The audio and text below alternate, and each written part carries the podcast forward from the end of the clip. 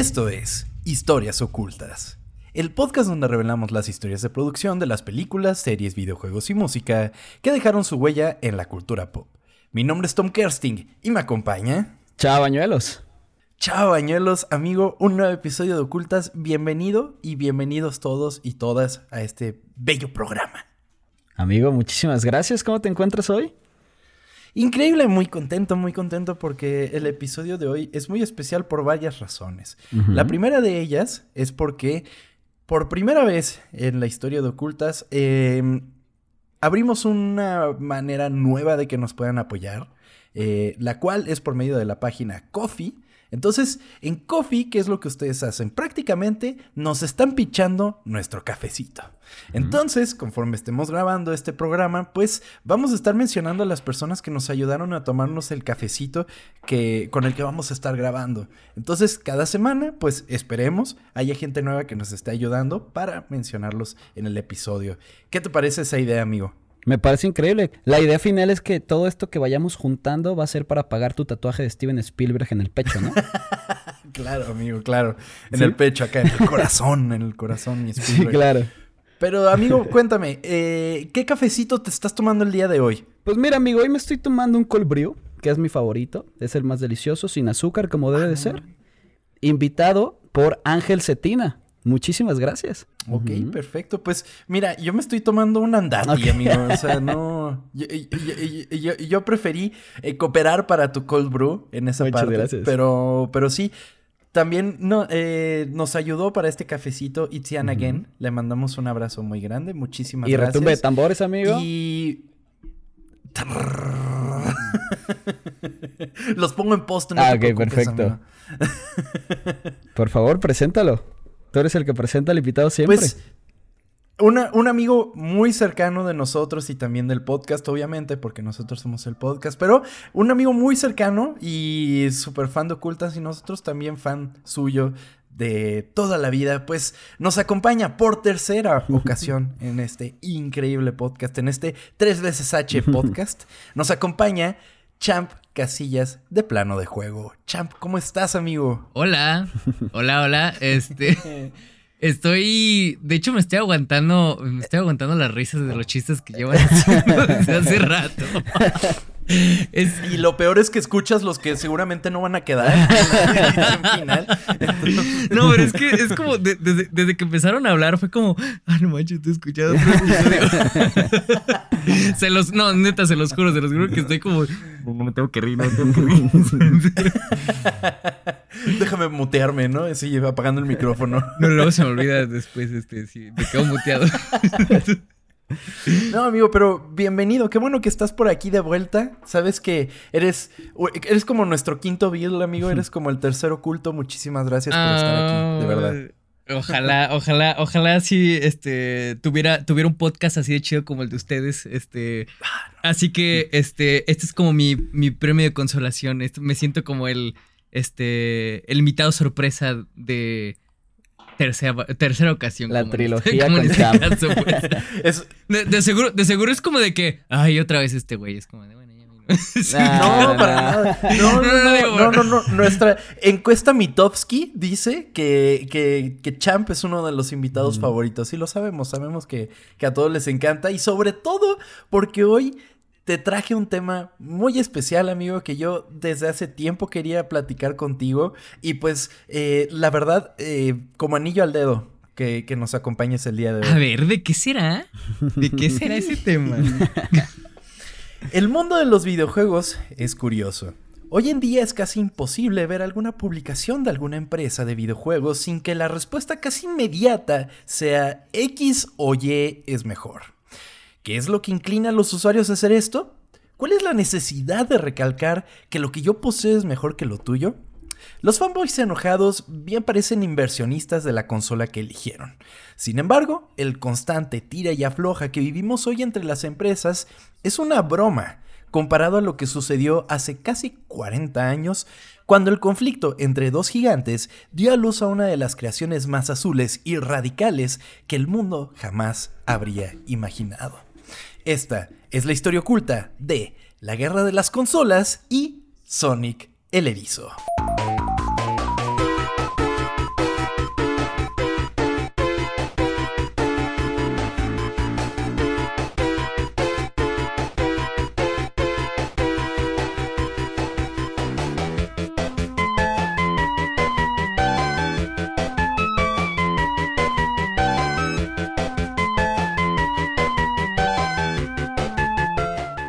Canijo, no me dijiste el tema completo entonces.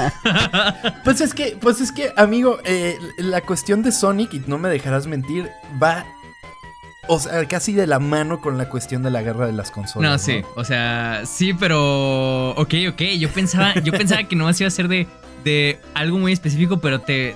Es un tema muchísimo más interesante, la neta. Primeramente, me gustaría saber cómo y por qué eres fan de Sonic, amigo. Porque eres un connotado fan de Sonic. Bueno, este. No sé si soy de los más este, allegados a Sonic, aunque, bueno, supongo que hay gente que debe de ser muchísimo más este, metida en eso que yo, pero la verdad sí me, sí me autoconsidero pues, este, un poco arriba del promedio, porque, porque sí realmente hay cosas, ah, tengo mucha información en mi cerebro que no debería tener, pero que aquí la guardo. ¿Tú eres de los que hace esos fanarts extraños de Sonic o no? No, pero fíjate que sí me. alguna vez. ahí, va, información, información que no debería tener. Pero. ¿Alguna vez se han buscado ustedes su nombre? O sea, como este pueden eh, buscar Salvador o Tom the Hedgehog. No, pero déjalo hago. Si lo hacen en Google, si lo hacen en Google, a ver. o sea, yo, yo, yo he buscado mi nombre, mi nombre real, Gabriel. Este, yo he buscado Gabriel Hedgehog y siempre, de alguna u otra forma, todos los nombres van a existir un fanart de un personaje que es de, algo de, Sonic. Y se, es más, ahorita vayan a buscarlo y van a, van a, van a fijarse que no les estoy mintiendo. O sea, en, mi, en mi, en mi, quizás a mi favor sale el personaje de la película, el que, el, el humano, que también se llama Tom. Ah, bueno, eso es más. Sí, es cierto. Es, que ya estamos con el factor película. Sí, a mí pero... me sale un Sonic salvadoreño, güey. okay, No, me fue, no, me, no fue exactamente lo que esperaba que iba a ser esto, pero. Güey, es un Sonic salvadoreño vestido de, de enfermera. ¿Qué está pasando, güey?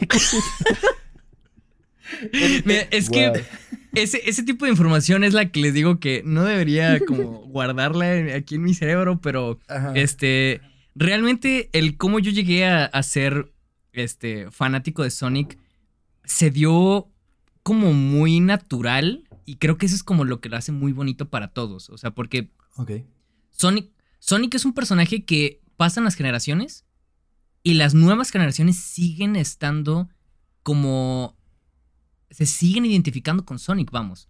Y eso es, o sea, eso es increíble de un personaje que ya tiene más de 30 años. O sea, estamos hablando que tiene 31, 32 creo que ya. Sí. Y realmente si tú le preguntas a, ahorita a un niño, ¿quién es Sonic? Y claramente vas a ver. Sí, o sea, es un personaje que ha evolucionado con todos los años y ha sabido mantenerse en las tendencias. No realmente como un gran personaje de, no quiero, no quiero como... Miren, soy muy fan, soy muy fan de Sonic, pero no voy a decir que es como... Tiene los juegos más chidos. Ok. Este... No, o sea, ya han visto mis videos, y han visto mis videos de plano de juego, yo he hablado de ellos, este, he, hablado como de los problemas que tiene Sonic y todo eso, pero no es como que realmente digas, uff, no, es un masterclass de game design los juegos de Sonic, pues así como que tiene sus tintes de grandeza y, entendemos por qué nos gusta, pero como que siempre se queda en el... Debería ser así, ¿no? Pero aún y con eso, lo que lo hace chido a Sonic es que es un personaje que ha trascendido los videojuegos desde hace muchísimos años. Por supuesto. lo, prácticamente lo de menos de Sonic son los videojuegos. Ya. O sea, y yo que hablo, yo que hablo de videojuegos y he defendido a él y he hablado sobre game design de Sonic, lo de menos es los videojuegos. Es, es, es el personaje y el universo que ha hecho alrededor de él. Eso, eso es lo increíble de este personaje. Sí, totalmente. Y también como que su fandom inclusive como que está muy orgulloso de ser el fandom de Sonic. Porque inclusive las cuentas oficiales de, de, Sonic de repente sacan unas cosas que dices, ¿cómo es posible que conozcan tan bien a su fandom e inclusive sean así de meta como para tratarlos de esa manera? O por ejemplo, hace poco vi un compilatorio de cuando Sonic Boom se, se convertía en meta. Entonces era como de qué pedo. O sea, están muy conscientes de lo que han logrado y que se han sabido renovar de alguna manera, ¿no? Claro, o sea, y, eso es a lo que me refiero de, de cómo, cómo ha trascendido con los años y cómo realmente, si, si, lo comparas con otras franquicias de videojuegos que igualmente tienen 30 o más años, a veces pues dices, mm, sí siguen existiendo, sí lo siguen este, conociendo las personas, pero no están en ese nivel cultural tan grande como lo sigue estando Sonic. Es decir, Sonic tiene dos películas hasta este momento que estamos grabando, tiene dos películas. Ajá. Y dices, ¿qué otro personaje de videojuego hace eso de esa manera tan, tan bien? Sí. La neta es que, miren, hasta Mario me da mis dudas de que tenga una, película buena. Y Sonic es como de que, claro que lo puedo hacer. O sea, imagínense como que yo también, o de otro personaje que soy muy fan, que es Mega Man. Mega Man no es como de que digas, ay, sí, no, o sea, le siguen sacando juegos, sigue siendo conocido, sigue vendiendo. La verdad es que no. Y la razón es porque son, digo, porque Mega Man no ha hecho lo que Sonic hizo, que fue trascender como un medio de videojuegos únicamente. O sea, no, no hay, actualmente no hay nada que te, que te mantenga como con constante información de Mega Man y así de muchísimos personajes de videojuegos. Y Sonic es como de que, saludos, ¿no? O sea, yo salgo yo salgo en cómics, yo salgo en películas, yo salgo en caricaturas, yo salgo en fan art, salgo en todo lo que quieras y en todos lados me va súper bien. Claro. Ya el videojuego es como de que, ah, sí, aparte tengo un videojuego, sí cierto, no me acordaba. O sea... Pero eso es gracias a, o sea, eso es gracias a quién, al personaje por cómo es o, a quién se ha encargado de llevarlo es, o cómo. Es es una mezcla de todo, como lo que ahorita estaba diciendo, Chav digo, perdona, lo que estaba diciendo Tom.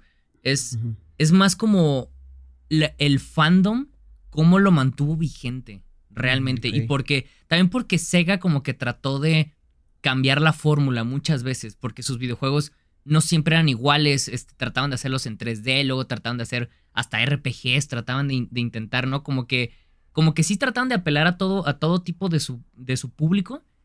Y sumado a eso, al fandom y al, y al fan art que le hicieron y a los cómics que después, que sí estaban buenos, o sea, contaban buenas historias, súmale todo eso, te da un personaje que aparte, bueno, esto no me consta porque yo no soy artista, pero eh, hay, hay, artistas que dicen que es muy fácil empezar a hacer eh, arte con Sonic, porque Sonic es un, es, un, es un personaje muy versátil para dibujar.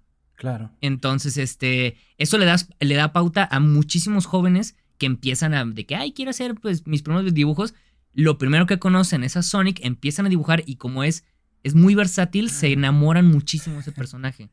Desbloqueaste una memoria, así que, pero que la tenía recóndita, de haber tenido mi club Nintendo ver el Sonic de, no me acuerdo si era Sonic Advance o Sonic Heroes, una cosa así, y de tratar de recrear como el Sonic, no manches, para una portada de mis cuadernos de primaria, güey.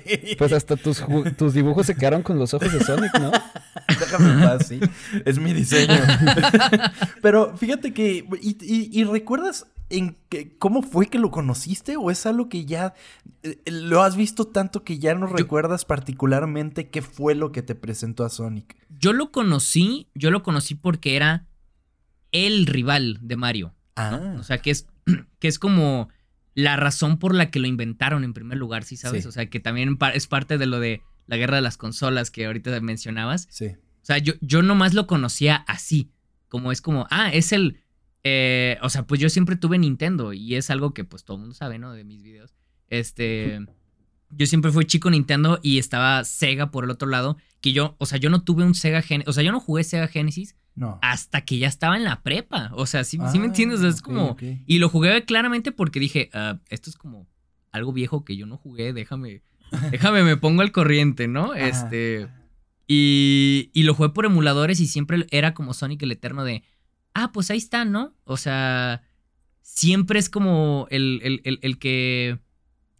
El que le sigue la sombra a Mario. Ese era mi, a mi parecer cuando estaba niño. Ya. Pero, pero, pero, pero, conforme igual estaba niño, llega, este, llegan mis papás y me dicen, oye, ten este juego, ¿no? ¿Tienes, tienes el Wii? Ten. Este, y me regalan el de Sonic de Wii, que se llama Sonic and the Secret Rings, el primero. Ah, sí. Este- sí. Y ese fue mi primer juego de Sonic. o sea, ese, con ese, con ese yo empecé a conocerlo y dije, está chido, la neta. Dije, o sea, claramente ahorita si juego Sonic and the Secret Rings es como de que no es un gran... ¿Es en el que tiene una espada y todo eso? No, no, no, no, esa es la continuación, que ese es, ese es Sonic and the Black Knight. Ah, ok, Este, ok, ok. Pero eh, era de una línea que trataron de hacer que era de Sonic viajando por este, historias clásicas de, de, de libros, libros antiguos. Ajá. Que primero era de la- las mil y una noches y luego era del Rey Arturo y pues no, no pegó. Entonces nomás quedó en dos. Y no lo siguieron. Este, Ok. Y, ahí yo de repente dije, ok, me gusta esto y voy a empezar a investigar. Y ahí pues me fui como gorda en tobogán, o sea, perdón. perdón. Y, y ahí realmente fue cuando ya me hice fan de Sonic. Ya. Ok, ok, pues. que, eh, o sea, entiendo. Pero, pero ¿te diste cuenta de que no era un gran juego? O. O sea, ¿qué fue lo que te cautivó? ¿El diseño del personaje? ¿Lo que te. ¿Qué, qué fue en sí lo que más te. Te transmitió ese juego? Más allá del interés por Sonic. Yo creo que fue, yo creo que fue como la, el personaje en sí. Es, está chido el personaje, o sea, Sonic es, es un gran, gran personaje, es súper como que quiere ser, o sea, quieres que sea tu amigo. Es, es lo que yo, como que yo sentía eso, o sea, es como, Mario es, Mario es como, pues es un vato ya, ya, o sea, es un cuarentón, Sí, o sea, sí. bigotón, o sea, vato es un, eh, eh, digo, este es un vato con una gorra que pues, este, quiere rescatar a la princesa y tú es como, a mí ni me interesan las niñas, ¿no? Cuando estás, de- cuando estás o sea, X, ¿no? Y aparte es un adulto y luego llega Sonic y Sonic es joven y dice como, hey, güey, somos compas y tú así de, no manches, está bien perro esto, ¿no? Es como, A mí Es la también me vale madre la disonancia que chica hay. y así, ¿no? Ajá, y de que, de que no, yo no quiero con Amy porque no quiero, no, no me interesan las chicas. Y es como de que, güey, güey, o sea, Sonic es perrísimo, ¿no? O sea, de, de- es, es, es como apelaba muchísimo más a su público. Ok. O sea, son. Mario es grandes juegos, grandes diseños, grande lo que quieras, ¿no? O sea, es como apela para, para el público que sea. Pero Sonic era como de que tú, compa, tú compilla que tú sabes que quieres algo cool, porque es eso. Sonic es cool. Ya. Y esa fue la filosofía que Sega, como que por eso, por eso inventó Sega, ¿no? O sea, Sega fue como vamos a ser los vatos cools de la industria. O sea, Nintendo son los, son los dones, ¿no? Son los eh, que, eh, sí, perro. Nosotros somos los, somos los jóvenes, somos los que vamos a pelar por los chavos. Así, eso, esa era como su, su filosofía de empezar a hacer videojuegos. Y Sonic era la representación de un personaje de esa filosofía. Totalmente. Y, o sea, y claramente nació con una filosofía súper edgy de los noventas. Sí. O sea, si te pones a pensarlo, es lo más noventero que te puedas imaginar, Sí. pero evolucionó. Eso es como lo que dices, ah, cabrón, qué, qué, qué- o sea, qué gran personaje, pues. Claro. O sea, de, de- de no quedarse como, como con esta, que se sienta, que se sienta como chaburruco. O Claro. sea, mm, o sea, es, es- es- es lo que lo hace tan maravilloso de todos estos años que ha pasado de Sonic, pues. Totalmente. Y digo, a mí, por lo mismo es que sí, claramente me, me gustó de morro, me, me gustó al punto de que dije, tengo que conocer toda su historia, no me puedo quedar aquí. O sea, e- bueno, ese soy yo, ¿no? Que, que ese es como de mi, mi, que ya, ya- ustedes, ya, ustedes dos ya me conocen, ¿no? De que algo me gusta y a, ah, no, a huevo tengo que conocer todo, tengo que jugar o ver todo, ¿no? Entonces, este, sí, no, y, y así me pasó con Sonic y así pues, M aquí. M aquí hablando, hablando Wow. años después. Se nota que sí te Sí. gusta, ¿eh? wow. Cuando ya llevamos más de 20 minutos y todavía no empiezo con el guion, güey, es que hay Ya mucho para platicar, amigo. Perdón, pero- siempre, siempre que me invitan pasa esto, perdón, ya voy a dejar Pero de eso, eso, es, eso, No, es, eso es lo que nos gusta de que vengas para acá. Rápidamente, chava, ¿Tú a Sonic de dónde lo ubicas? ¿Cuál, o sea, recuerdas en qué momento fue que...? Güey, no tengo ni idea en qué momento. Solo sé que está presente en mi vida desde siempre. O sea, sé que está el güey azul ahí. pero no sé en qué momento fue que, que, lo conozco. Es que, como dice Champ, desde chiquitos ya sabes quién es. Sí, totalmente. Pero no sé en qué momento. Yo, yo tengo muy claro que fue la caricatura del 93 la aquella que vi, porque, o sea, porque veía la tele y ¿eh? era un rerun, entonces vi esa caricatura y dije, no mames, ¿quién es ese mono? Y después dije, ah, no mames, cuando lo vi en un juego, es el güey que salía en, la caricatura que yo veía, que no veía así como de ver eh, eh, religiosamente, pero que era como de que, ay, aparecía en la tele, pero eso estaba muy chiquito, o sea, inclusive fue cuando estaba en Uruguay, me acuerdo de haberla visto allá, entonces quizás también es cosa de que la transmitieron por allá y por eso muy poca gente la vio. Entonces, eh, eso fue como, como mi primer contacto con Sonic. Y eventualmente, el primer juego que jugué de Sonic fue un eh, Sonic Advance. Que la verdad yo lo sentía magnífico. Sentía que era un gran juego, me divertía muchísimo. Pero, pues bueno, sin más preámbulo, vamos a comenzar con el episodio de el día de Échale, hoy. Amigo. Antes de dirigirnos al comienzo del conflicto entre los dos gigantes del entretenimiento interactivo, tenemos que remontarnos a 1983, año en el que sucedería otro de los eventos más importantes en la historia de los videojuegos, la crisis de los videojuegos del 83. Rápidamente, porque siento que la crisis del 83 sería un gran episodio para platicar qué fue lo que sucedió ahí al respecto. Me encantaría escuchar eso, la verdad. no, hombre. Es, una gran parte de la historia de los videojuegos. Totalmente, totalmente. Y encaja completamente con lo que platicamos por acá. Pero bueno, la crisis del 83, para aquellas personas que no lo ubiquen, pues básicamente se debe a la saturación de la cantidad de juegos disponibles en el mercado y que sin una regulación por parte de las empresas que hacían las consolas, esta gran cantidad de juegos carecían de la calidad necesaria para ser considerados como buenos productos merecedores de ser comprados. Básicamente era juegos a lo pendejo. Sí, porque ¿qué pasaba? Cualquiera podía ser un juego, ¿no? Y no había una manera de que comenzaran a asegurar que eran juegos pues chidos. Entonces la gente compraba un juego y pues terminaba siendo una mierda el juego y pues nada más era como de que ah, la excusa de que le hicieron un juego a tal. Eh, y uno de los principales elementos que fueron así como de ya valió la industria de los videojuegos fue el juego de la película homónima dirigida por Steven Spielberg de E.T. el extraterrestre. Chingada madre. No, o sea, no era necesario decir Steven Spielberg, puedes decir E.T. y ya. me, encantó, me encantó que, o sea, pudiste no haber dicho de que juego de E.T. y ya, ¿no? Pero, ah. Ya sé. Yo nada más estaba esperando que lo seguía alargando, pero bueno. Pero sí, eh, es toda una historia la crisis del 83, pero voy a guardarla para otro episodio. Es nada más para dar un poco de contexto acerca de esto, que pues una de las grandes cosas que vinieron a cambiar ese elemento, pues fue el mismo Nintendo con su eh, seal, of, seal of approval, ¿no? Sí, o sea, e, e, esa era como la forma de ellos de decir de que lo que estás comprando de veras es de calidad, ¿no? Porque no había regulación. Y pues Nintendo llegó y dijo, nosotros te aseguramos, papá, tú que vas a comprar, mira, aquí esto que le vas a comprar a tu hijo sí es de buena calidad. Y es como, ah, y por eso se pusieron ellos hasta arriba, pues, en ese entonces. Ok. ¿Y tenías forma de si no te gustara que te regresaran el dinero o no? Eh, o de todos modos están muy seguros de que ya estaba chingón. Eso, eso era más, más como de que ellos estaban confiados de que ya iban a hacer eso. Sí, ya te gusta. No, es como la garantía Cinépolis, güey. Sí, claro. pues eh, Nintendo, que ese mismo año lanzó el Famicom en Japón, quería introducirse en el mercado americano. Sin embargo, la situación que vivía el... Eh, que vivía el mismo país, lo hacía una tarea prácticamente imposible, por lo que se hizo un rediseño completo de la consola y se renombró como Nintendo Entertainment System o NES.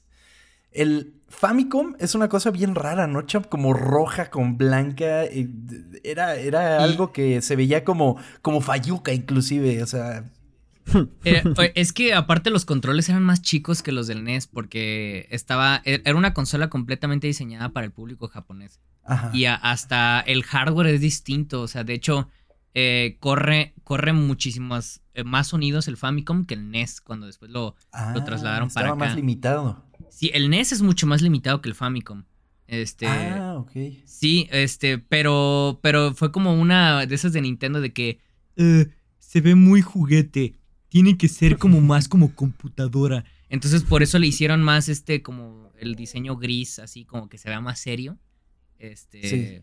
Y esa es la razón, ¿no? Y aparte los controles lo hicieron más grandes porque era, ay, son muy grandes y pues las, nos lastimamos.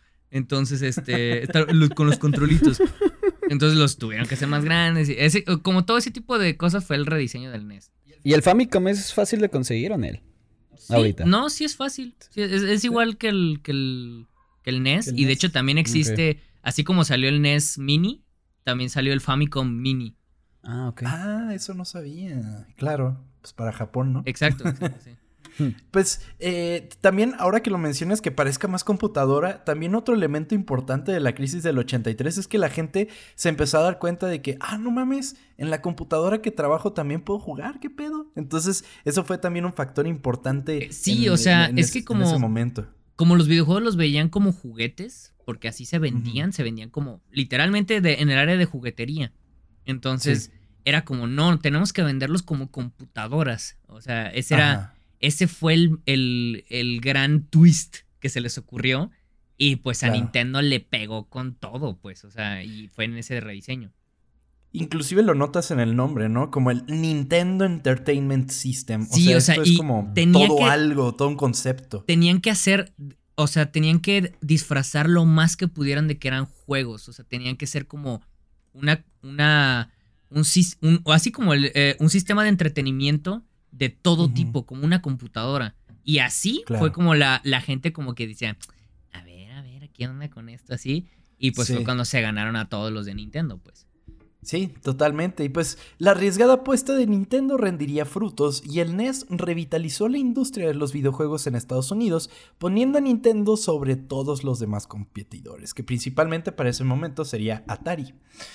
Por el otro lado, tendríamos a Sega, una empresa japonesa que había comenzado su negocio vendiendo tragaperas a bases militares durante la Segunda Guerra Mundial y que con el pasar de los años comenzaría con el negocio de los videojuegos de salón o también conocidos como arcades. ¿Tragaperas? Sí, sí, sí, de, esas... Para las monedas, ¿no? Ah, de que bajas la palanca y... Eso es una tragapera. ¿Cómo? ¿Tragapera? Ah. ok. Ay, güey, cuánto dinero gastado en Pokémon rojo jugando en las tragaperas para mm. ver si salía algo, güey, puta madre. Pero bueno, por eso también me quedó el tragaperas como muy, muy marcado, ¿no? para mí son tragaperas. Pero bueno, cuando Sega descubrió los planes de Nintendo de producir una consola de videojuegos casera, Sega desarrolló su primer consola de videojuegos llamada SG-1000 la cual sería lanzada al mismo tiempo que el Famicom y que superaría las expectativas de venta que tenía Sega, pero quedaría muy corto a comparación de las ventas del Famicom. Ellos decían, ah, no, pues va a vender 50, ¿no? Y pues terminó vendiendo 100, pero el Famicom vendía así 800, güey. o sea, era una cosa completamente, eh, pues, dispar, por así decirlo. eh, pues para 1985, Sega comenzaría el desarrollo de una nueva versión del SG-1000, el cual sería diseñado para su venta en Norteamérica en 1986. Esta versión del SG-1000 era más poderosa que el Famicom, sin embargo carecería de éxito para su lanzamiento en Japón. Sega tenía el camino sumamente complicado ya que los desarrolladores de third party que hacían juegos para Nintendo eran obligados por contrato a negarse a publicar sus juegos para otras consolas.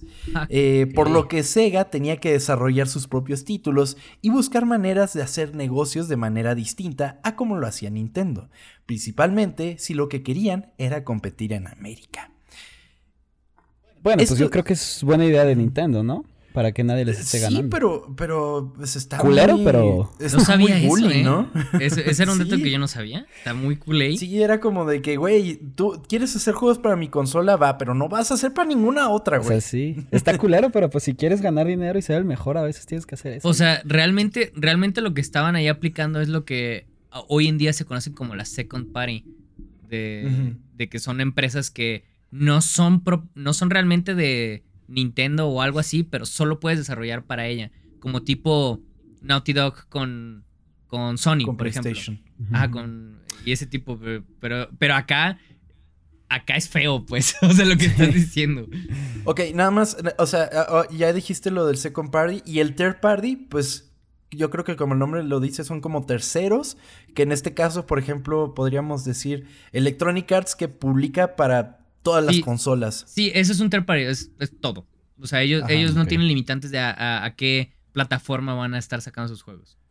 Ya, ya. Que pues también pueden hacer deals los third party para desarrollar un juego en específico para tal, pero pues eso ya es meternos como en más, eh, pues, meternos más específicos, ¿no? Sí, no, pues, o sea, y, son raros los casos de esos. Sí, totalmente. Eh, pues bueno, es en este momento cuando entra el factor X en las filas de Sega, un genio de la mercadotecnia llamado Tom Kalinske.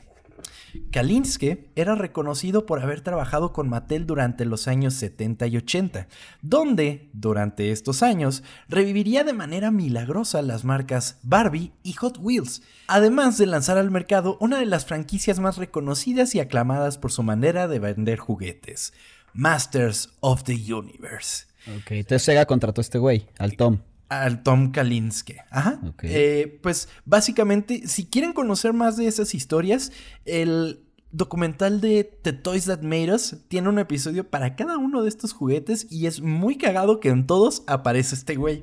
Este güey es un maestro milagroso de la mercadotecnia. Entonces, él, él, revivió marcas que pues ya las daban por muertas totalmente y Sega dice, pues vamos a, contratarlo porque eso es lo que necesitamos de alguna manera. Pero la manera en la que llegó a Sega está muy cagada. Regodeándose en el éxito de las franquicias que había construido, Kalinsky se tomó unas merecidas vacaciones en Hawái, donde disfrutaba del sol en la playa con su familia, cuando de pronto Hayao Nakayama, CEO de Sega, apareció para interrumpir su día de asueto. Me imagino que se me metió ahí en la, en la arena, güey. O sea, de que le tapa el sol ahí con la cara. ¿Ocupado? Estás ocupado, pero así, el güey, el güey en la playa y de repente llega este cabrón con traje, ¿no? sí, güey. ¿Qué pedo? Me presento, Hayao Nakayama, CEO de Sega, sí, pero hasta con mocasines, güey. Ya sé. Perfecto. Pero pues sí, este güey estaba de vacaciones y este señor, pues no tuvo duda, fue a buscarlo directamente a él. Ah, fue a buscarlo. Ah, sí, sí, sí, en serio. Sí, sí, sí, fue a buscarlo a él. ¿Cómo habrá sabido dónde teléfono? No sé, eso me preocupa.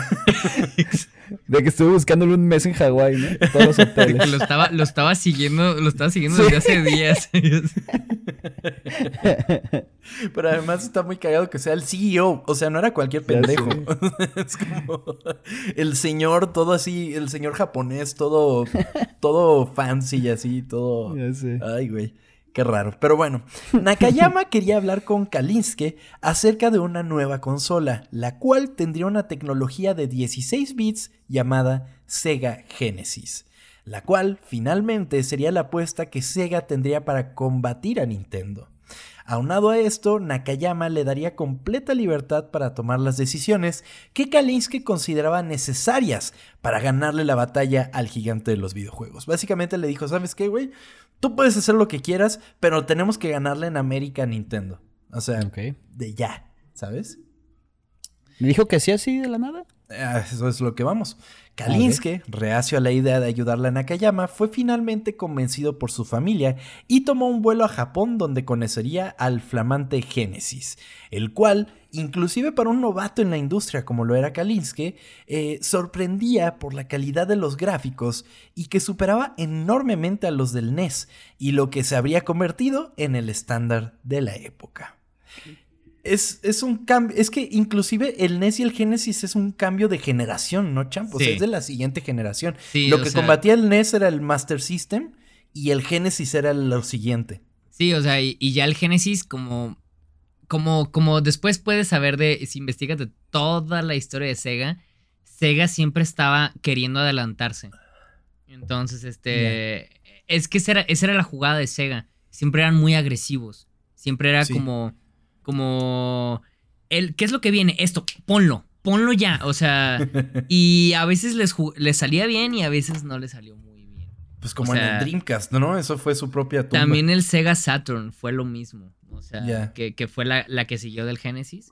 Pero bueno, ese es otro tema, pero... Pero, pero es que peleando contra un grande como Nintendo, yo creo que tienes que tomar ese tipo de, de decisiones, ¿no? Sí, o sea, a mí me gusta mucho Sega, pero a la vez se me hace como muy...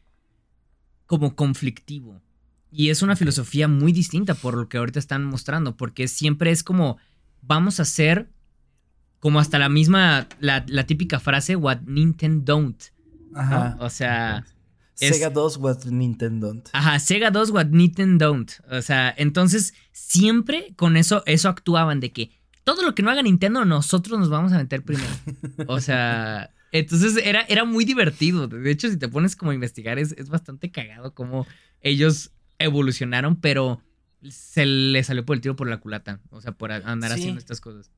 Sí, totalmente. Y que si quieren conocer más acerca de un evento importante durante la guerra de las consolas, está el episodio de Mortal Kombat en el que inclusive eh, Sega se arriesgó a decir, ¿sabes qué? Nuestro juego va a tener, o sea, nuestra versión de Mortal Kombat va a tener sangre, va a tener fatalities, va a tener todo eso, mientras que la de Nintendo dijeron, no va a tener fatalities y le cambias el color a esa sangre para que parezca sudor. O sea, era como...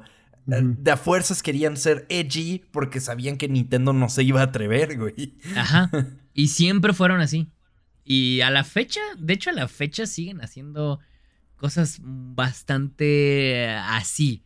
O sea, son los que se atreven a publicar juegos actualmente como, pues, Bayonetta, que son como juegos de que son muy de nicho. O sea, Sega publica juegos muy de nicho porque ellos son los que se atreven y son los que quieren meter ese dinero para, pues, para los Ellos son los que tienen el de Football Manager, ¿no saben? No, ese es... Ah, ¿Football Manager? No creo. Es que como dijiste ahorita de, nicho, según yo sí es de Football Manager. Y, y si ese juego es para los, los que sí están súper clavados de fútbol. ah, es, un juego de fútbol. De Sega. Estás, estás sí, es de Sega, ¿no? Es de Sega. Wow, no sabía eso, ¿eh? Es súper de nicho ese juego. Neta es para los clavados. Ni siquiera juegas. Lo que haces tú es ser un entrenador de fútbol y haces tus alineaciones y literal le pones eh, simular y se juega el partido así. no lo ves. Nada más, ajá, ves como pelotitas así jugando, güey. Y sí es como para neta un nicho muy, muy chiquito de gente que le encanta ese tipo de cosas. Y, por eso, o sea, eso está súper chido lo que estás diciendo, chavo. O sea, es como. Es, es, realmente para quienes nadie se va a atrever. Es como de que yo voy a poner. Yo voy a poner ahí la cara, ¿no? O sea, y ellos siempre han sido así. Sí, totalmente, totalmente. Y, y, hasta ahora pues se han mantenido como, o sea, son, eh, yo creo que contrario a como, como el mundo está percibiendo ahorita Konami, se han mantenido en un buen lugar como publishers, ¿no? Y bueno, ese, es otro tema. Pinche Konami. Ah, Nintendo tenía una posesión del 95% del mercado. No mames. O sea, es prácticamente todo el mercado era de Nintendo. es que si, si eras, si eras de fan de Sega, eras hipster, o sea, en ese entonces. Totalmente, sí, o sea, soy del 5%. Lo cual funcionaría como elemento motivante para que Kalinsky intentara derrumbar el imperio que Nintendo había construido gracias a sus agresivas técnicas de negocios y mercadeo. Hasta eso lo motivó para irse de vacaciones, yo creo, ¿no? para que, pues, güey.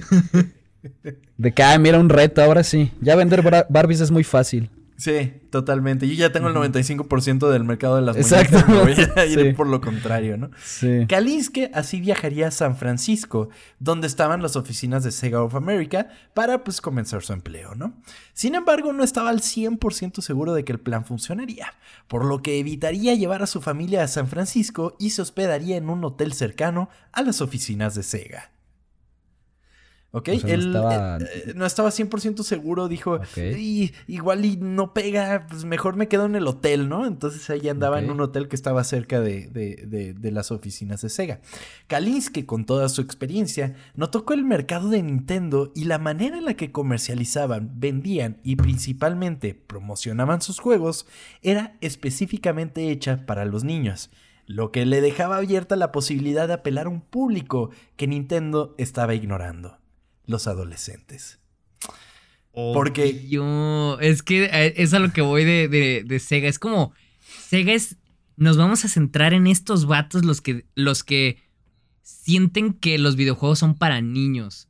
O sea, o que son para, para señores ya grandes. Es como ese público, el público edgy, eso somos nosotros, ¿no? Y eso era como la identidad más chida de Sega.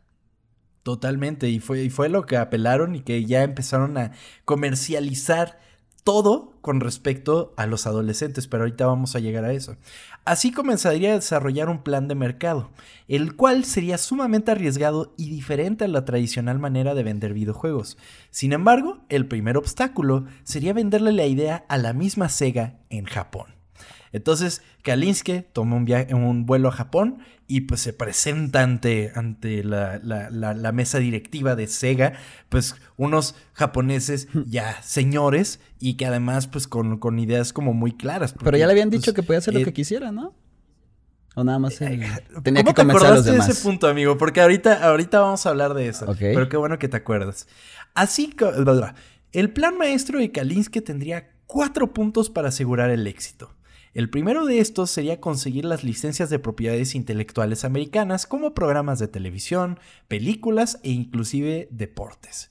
¿Ok? Porque él quería como de que... Eh, ok, quizás es un poco difícil sacar juegos de cero. Vamos a empezar a sacar licencias, güey.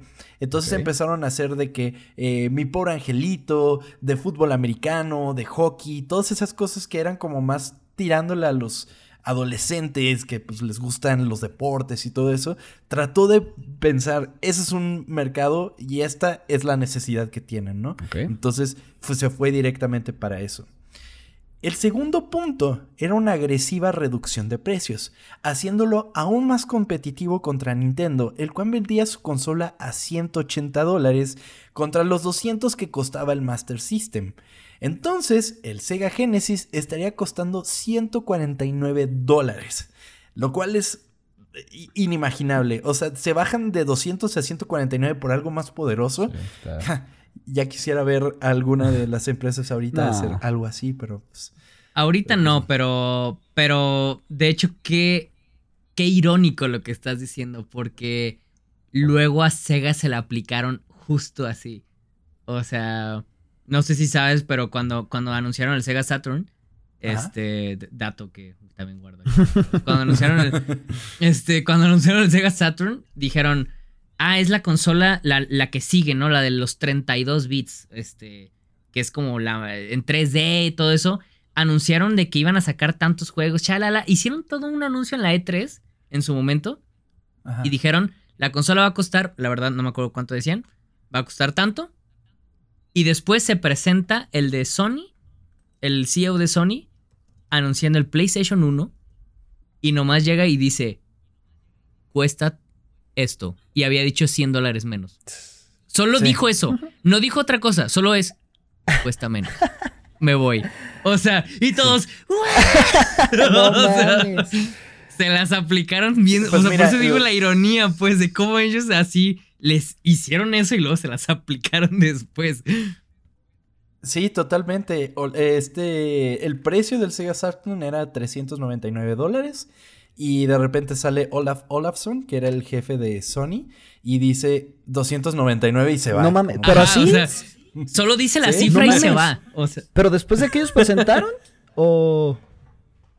¿O cómo? Eh, o sea, es que se, supone que estaban esperando, ¿no, Champ? O sea, esperando que dijera el otro Estaban esperando, no querían revelar la, el... No, sabían realmente cuál era el precio hasta que no supieran cuál era de la competencia, solo para decir 100 menos. O sea... No mames. Es, es una de las cosas más como... De las cosas más impresionantes que ha pasado en la historia de la E3. Es el Ultimate, un puntito más que tú, ¿no? Pero... Sí, totalmente. pero, pero, pero ahora que lo mencionas del E3 pues que es algo que ya no va a pasar, champ, no justo iba, justo iba a llegar a decir eso, RIP E3. O sea. ¿Tú lo consideras como, como algo necesario, importante? ¿Cuál es tu perspectiva con respecto a eso? Ah, ya, ya, ya estaban chafeando. Necesitaban renovarse. Necesitan renovarse. Si es que si, si quieren volver, tienen que regresar con un plan distinto. Porque siguen con el mismo plan de hace casi 20 años y pues ya no se les, o sea, ya. O sea, se dieron cuenta de que Nintendo ni siquiera los necesita. Sony también empezó a hacer como sus propios anuncios por otro lado. Y la verdad es que la E3 era como una conferencia que estaba, pues, nomás ahí. O sea, y ni siquiera se anunciaban juegos, no nada. Era como que, pues ahí están. O sea, muy anticuados se quedaron. Y pues, si regresan, espero que sí, porque E3 es como, es como bonito decir E3, ¿no? Sí, es nuestro nirvana de los nerds. Es como, Ajá, viste la presentación de no sé qué y todo eso. Estaba muy chido. Si quieren volver, tienen que volver con un plan súper renovado. Porque ahorita los Game Awards le Sí, era lo era lo que te iba a decir, como que deberían de ser, eh, eh, como que les deberían de contratar a Kigley para que los ayudara como a planear su Sí, o sea, y los Game, los Game Awards es todo excepto awards, o sea. sí, y nadie se los toma en serio. O sea, eso es como de que, aparte a mí eso me molesta un poco porque realmente sus awards son de papel, o sea, realmente es como de... Realmente la gente los ve nomás por los anuncios. Pero bueno, ya nos desviamos, perdón. Sí, muy cañón. Nos desviamos machín, perdón. Muy cañón. Pero bueno, regresando, eh, vamos a ver todo esto. Regresando a los cuatro puntos que tenía Kalinsky, ya parecía Dal Ramones con los puntos, pero el punto número tres eh, sería crear un personaje que pudiera hacerle frente a Mario y que, así como Nintendo lo estaba haciendo, el juego de dicho personaje fuera incluido en la compra de una consola. Lo cual volvió locos a los de Sega. Dijeron, ¿cómo vas a dar un juego gratis, güey? Y cómo además vamos a, hacer un juego, a producir el juego, a diseñarlo desde cero para meterlo en la consola, porque hasta el momento el juego que estaban haciendo el bundle con, con su consola era una madre que se llamaba Altered Beast, que, Está bueno ese juego. Es, buen juego, pero sí, no, no jala. No jala. Totalmente. Y además Kalinsky se dio cuenta de algo muy importante. Dijo, güey, esa madre está demasiado adulta. Sí, estamos tirándole a los chavos, pero estamos en un momento en el que el pánico satánico está durísimo, ¿no? Y ese juego, pues sí, era como así, como... Es, un fighter, ¿no? Sí, o sea, es, es, como fighter, pero de un poquito de aventura. Está, está raro. Y aparte tiene como estas transformaciones, pero sí, no era, no era, no era como muy amigable ese juego. No es Sonic, por eso. Totalmente, totalmente. Y, pues tu, juego con el que bondleas una, una, una, consola, pues tiene que ser un poco más amigable para todo el mundo. Por ejemplo, yo me acuerdo, uno de los mejores bundles que, que, me han comprado en algún momento fue uno que era el PlayStation 2, que venía con Sly Cooper. Y no mames, era lo máximo. Entonces me imagino lo que se sentiría como tener un juego que no necesitas otra cosa. Cosa que últimamente no me ha pasado porque pinche PlayStation 5 no vino con bundle de ningún juego, pero bueno. Pero es que imagínate cómo se pusieron. Le bajaste 50 dólares a tu, a tu consola y aparte le quieres meter un juego. Sí, imagínate. Pues sí los volvió locos. A, mi hermano y a mí cuando nos regalaron de Navidad hace mucho el, de... El de el Xbox, el, Xbox original, nos lo dieron con Jet Set Radio Future, me acuerdo. Y es de Sega también. Ah, este, es cierto, es el del patinaje, ¿no? Que pintaba y así, ¿no? Y me acuerdo que para mí me sacó muchísimo de onda, o sea, no estaba, o sea, yo venía de jugar Super Nintendo, o sea, de que, literal, o sea, de que nos regalaron un Super Nintendo ahí usado que tenían de la familia. Y yo no, mi hermano y yo nomás habíamos jugado eso y luego mi papá dice como de que les voy a comprar la consola, la nueva, ¿no? Una, una de las nuevas, ¿no? Y pues nos regalan el, el Xbox con este juego y te lo juro que era como, ¿qué es esta cosa? O sea, porque el soundtrack y como que el vibe está bien... Está bien... ¿Pero estaba culero? No, es que es mi punto. está raro. A mí de niño me sacó de onda, pues, o sea, pero te puedo decir que ahorita el soundtrack de Jet Set Radio Future es de las cosas que más escucho en Spotify. O sea, este, porque lo volví a, lo regresé a él después años y dije, ¿qué es esta joya? O sea, ¿qué chingados? ¿Por ¿Cómo es que estaba tan bueno desde ese entonces? O sea, y, y, otra vez regresamos al mismo punto, o sea, de cómo Sega es el que dice, ¿sabes qué? Nos vamos a atrever a hacer cosas bien raras, o sea, y las vamos a publicar. Y, y, y de repente la gente es como de que se saca de onda, pero conforme lo empiezas a conocer, es, esa es como la magia que yo le veo a Sega. Que, claro. que como una vez que ya pasaste esa barrera de a veces rareza que pueda tener, dices, qué genialidad. O sea, neta se atreven a, a experimentar estos cabrones, ¿no? Y pues desde ese entonces, pues, o sea, imagínate, a mí me tocó eso, pero imagínense desde, desde, desde mucho antes de Sonic ya estaban haciendo eso. Sí, totalmente. Y que fíjate que ahora que lo mencionas, yo creo que tengo también ese concepto de Sega porque nunca he sentido que jugué un juego de Sega y que dijera, puta, me encantó, ¿sabes? Como que nunca pasé esa barrera de estar raro. Quizás lo que más jugué fue Crazy Taxi en algún momento, pero tampoco fue así como mi hiper hit. Y los juegos de Sonic, pues fuera de, los que eran de plataforma, los de 3D nunca me encantaron. O sea, jugué Sonic Heroes y fue así como de ah, ok, está, cool, pero nunca fue así mi hit de juego, ¿sabes? Pero totalmente veo eso que mencionas de la particularidad que tienen.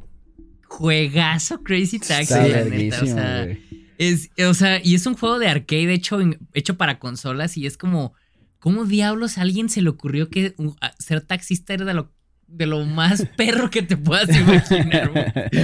o sea, sí. ¿Cuántos, eh, cuántos em, pilotos de Uber habrá criado? Pues el cuarto y último de estos puntos sería atacar directamente a Nintendo en las campañas publicitarias futuras de Sega, burlándose de la empresa directamente. Esto arriesgándose a que Nintendo pudiese tomar acciones legales contra Sega en cualquier momento. Pero Kalinsky estaba muy seguro de que eso no iba a pasar. Entonces los anuncios de Sega le tiraban pero durísimo a Nintendo. Y después también la aprendió PlayStation y PlayStation también le tiró durísimo cuando llegó su momento, güey. Pero era así constantemente, constantemente. Y, y, en vez de presentar niños, que era lo que generalmente presentaba Nintendo en sus anuncios, era de como presentar a los chavos y luego ponían el grito de Sega. y siempre aparecía el grito. Sí, claro, o sea, y, eh, eh, todos esos anuncios son, no sé, no sé si decir como que te dan entre risa y a la vez es como, ah, qué perro. O sea, pero no dan cringe, o sea, sí están chingones. Sí, claro que dan cringe, ah, claro, sí, pero, pero es como cringe que dices, güey, o sea, estos vatos querían hacer algo diferente, pues. Sí, totalmente. Y pues se arriesgaron y vamos a ver cómo les resultó. Pues los altos administrativos de Sega discutieron entre sí y le dijeron a Kalinsky que todos estaban inconformes con sus ideas pachecas. prácticamente. Oh, pues. Pero entonces, Nakayama, el CEO de Sega, el que lo había ido a buscar a la playa en Hawái, se levantó de su silla, caminó hacia la puerta y antes de salir le dijo, cuando te contraté, dije que podías tomar las decisiones de la empresa en América. Así que ve y hazlo. Uf. Wow. wow. Qué chingón, ¿eh? Totalmente. Entonces, pues ya tenía tarjeta verde para hacer todas sus ideas pachecas. Es aquí cuando comienza el desarrollo de un nuevo personaje para Sega. El equipo de investigación y desarrollo de Sega comenzó a pensar en las posibilidades y alternativas, diseñando hasta 200 variantes de personajes. Sega quería algo que fuera icónico y que pudiera tener una vida útil prolongada. Eh, pues básicamente estaban buscando que se hiciera su propio Mario Bros. Los primeros diseños del personaje eran sumamente variados, principalmente animales antropomórficos como perros, gatos y conejos. Sin embargo, el que más llamaba la atención fue un erizo. Y qué cagado, ¿no? Uno pensaría como en una mascota que fuera un erizo, por el justo amor te Justo iba a decir eso como, ¿a quién en su sano juicio debe decir, güey, ¿sabes qué estaría verguísima, güey? Un erizo, güey. Y que corre en chinga, güey. O sea... aunque bueno, sí sabes, sí, sí sabes por qué, o sea, a nivel, a nivel diseño, por qué el personaje va rápido. Sí, o sea, a ver, cuéntame, adelante. O sea, fue porque el, diseñador de, que, ya estaba haciendo el juego y, la idea original era porque le, le encantaba jugar Mario Bros, el, original, el Super Mario Bros de, de, NES, pero en chinga le gustaba jugarlo. Sí, sí, como si fuera speedrunner, ¿no? Ajá, correr lo más, o sea, trataba de pasar los niveles lo más rápido que podía y fue como, ah, o sea, voy a hacer un juego que se enfoque en eso exclusivamente o sea, en, en, yo, yo sentir que paso los niveles en friega. Y ahí fue cuando dijo, un mono que corre muy rápido, ¿no? Y, y a partir de ahí fue que se pues, nació toda la idea de Sonic. Aunque bueno, si vemos a Sonic sin conocerlo ni nada, no, no sabemos que es un puto erizo, ¿o sí? Es un gato. Pues, sí, ¿verdad? O sea, parece un gato. Sí. De hecho, en la caricatura eso decían. dicen que es Sonic el erizo. ¿En cuál caricatura? En la, de Sonic, eh, Sonic X, que fue también cuando en la época de cuando, cuando yo lo conocí, era uff. Ah, rifaba esa, esa serie. Estaba súper chida, me acuerdo. Eh, DX es el juego, ¿no? X era el. X era la serie y la pasaban en Fox Kids, güey. O sea, era como. Y, la pasaban al. Bueno, no al mismo tiempo, obviamente, pero cuando también transmitían la de Kirby, ¿no? Que me acuerdo que también. ¡Ay, sí, es cierto! Sí, es cierto, era al mismo tiempo. ¡Wow! y, estéticamente, pues como que la anima el tipo de animación era el mismo. Bueno, eran animes los dos, pues. Recuerdo desbloqueado que me hiciste aquí, la verdad. era muy chido, era muy chido. La neta, qué buenos tiempos viendo la televisión, pero sí, justamente como tú lo dices, y vamos a ver qué onda, ¿por qué te parece un gato, amigo? Pues Naoto Oshima, diseñador encargado del personaje, tomó varios de los diseños y los llevó a Nueva York, donde encuestó a varias personas de manera aleatoria sobre qué personaje les gustaba más. Entonces él agarraba al erizo, agarraba al conejo y les decía, a ver, ¿cuál te gusta más? Entonces ya, pues era como de, ah, no, pues este. El erizo. Sí. El erizo. Andaba bien erizo. El resultado final. Verga. Ya estaba esperando ese chiste y no lo quiso decir yo, güey. Estaba, estaba esperando el momento para decir eso. No mames. Ay, güey. Pues sí. El resultado final de esta encuesta tendría al erizo como ganador. El diseño del erizo destacaba porque trascendía la no raza. Lo puedo sacar mi cabeza. Me estoy imaginando un güey que quiere fumar, güey. Es que ya no puedo, ya no puedo pensar otra cosa con ese erizo. El diseño del erizo. Sí.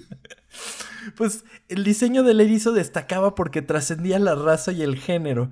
Además, sería diseñado para ser fácil de dibujar y transmitir una esencia cool que el teto de Mario Bros carecía. Pero tal cual como tú lo dijiste, Champ, o sea, es un personaje que prácticamente era muy fácil de dibujar. O sea, para los chavitos que querían hacerlo, pues era muy fácil. Y estoy hablando, o sea, si están pensando en el Sonic todo estilizado, flaco, cool, así, con el pelo como súper para atrás, en este momento estoy hablando del Sonic que era como más gordito, chaparrito, como que era más cute. O sea, no tenía ni raza ni género, o sea, era como no binario Sonic. ¿Sigue siéndolo? ¿O ya lo han dicho si es.? No, no, no, es hombre, pues, pero, pero, pero no lo ves como eh, negro o blanco o asiático, lo que sea. Era como neutro. Es un adolescente. Ok. Tal cual. O sea, y de hecho en la, en la película eso es. O sea, es un, es un batillo eh, prepuberto. Eso es Sonic. Ok. Sí, totalmente, totalmente. Y, que pues lo trata de demostrar con su onda de. o sea, como que siempre es como de. ¡Ay! Y anda en friega, ¿no? Y el chili con. El hot dog con chili, que no sé qué. Es como de todo, es la estética de que tiene que ser cool el personaje. Pues estos elementos funcionarían para que el erizo fuese seleccionado. No solo como el personaje del nuevo juego, sino también como la mascota oficial de Sega. De acuerdo con Oshima, Sonic sería diseñado combinando la cabeza de Félix el gato con el cuerpo de Mickey mm, Mouse. ok, tiene sentido. Por eso te parece un gato, güey. Tiene sentido. sí, totalmente. Pues Sonic sería color azul para reflejar y combinar con los colores del logotipo de Sega.